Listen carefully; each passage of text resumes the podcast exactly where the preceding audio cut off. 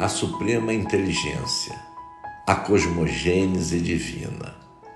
Deus, na sua infinita sabedoria, criou o universo físico através dos construtores do universo físico, as denominadas hierarquias criativas, que estabelecem os meios de manifestação da vida oriunda do Pai, de onde se extrai todos os elementos necessários à vida: fluidos, forças, energias, matéria.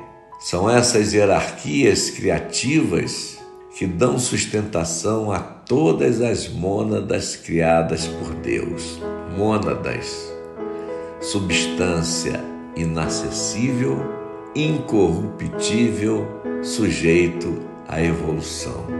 É o laço entre a matéria objetiva e o Logos, entre o universo físico e o supremo arquiteto do universo.